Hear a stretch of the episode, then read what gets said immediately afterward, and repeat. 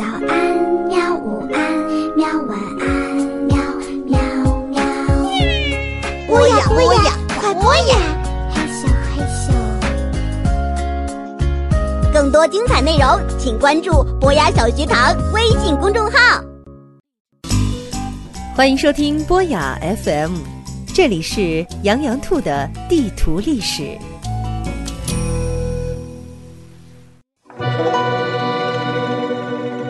小朋友们，你们好！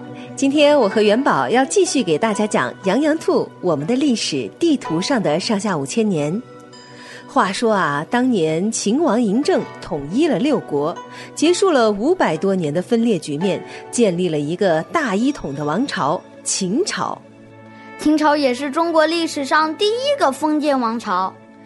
没错，元宝都会抢答了哈。不过呀，现在问题来了。嬴政把天下统一了，可是以前六国的制度和生活习惯都不一样，甚至是各有各的文字、钱币、长度单位和重量单位，这怎么办呢？那也没办法了吧，只能全部都统一了。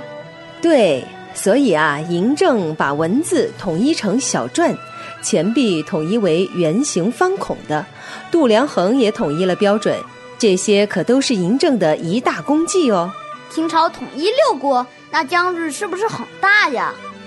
那当然啦，秦朝的疆域可比其他任何一个朝代都大，西至甘肃，东到东海，北到内蒙古，南到两广，甚至啊，连今天越南的一部分，当时也是秦朝的疆土。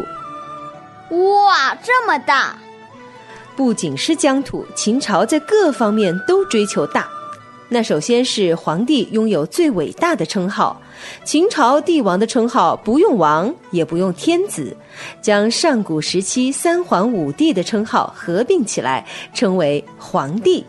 嬴政呢，也就成为了中国历史上第一个使用皇帝名称的君主，叫做始皇帝。所以呢，我们现在称他为秦始皇。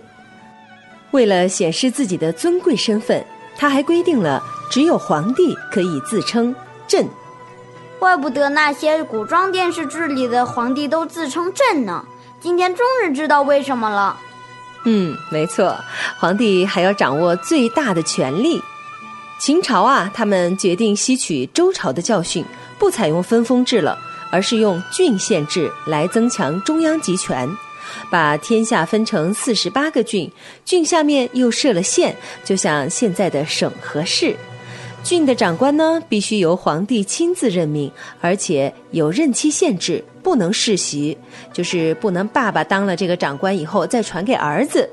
这样呢，可以有效的控制地方，可以让皇帝独揽大权。还有什么要大的呢？还有啊，秦朝的宫殿也要最大的。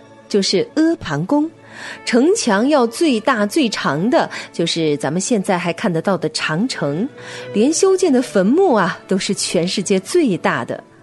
我知道秦始皇陵，嗯，秦始皇陵这么多浩大的工程，可不是凭空建造起来的，而是需要钱、需要人的，耗费的钱财呀不计其数，征用的民夫和兵丁更是每年不下三百万。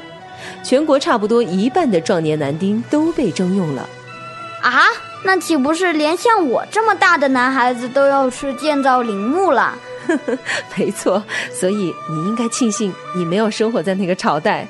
那如果我不应招行不行？有什么后果呢？哦，那可不行哦。秦朝啊，他们推崇法家，法律非常的严苛，实行连坐法，就是说一人犯罪集体受罚。所以，如果你不应招，估计你的妈妈、你的家人和朋友都要遭殃喽。这么严苛呀？那我可不能连累你。谢谢你啊！秦朝其实他们这么做呢，是让百姓彼此监视，大家人人自危，就没有人敢犯法了。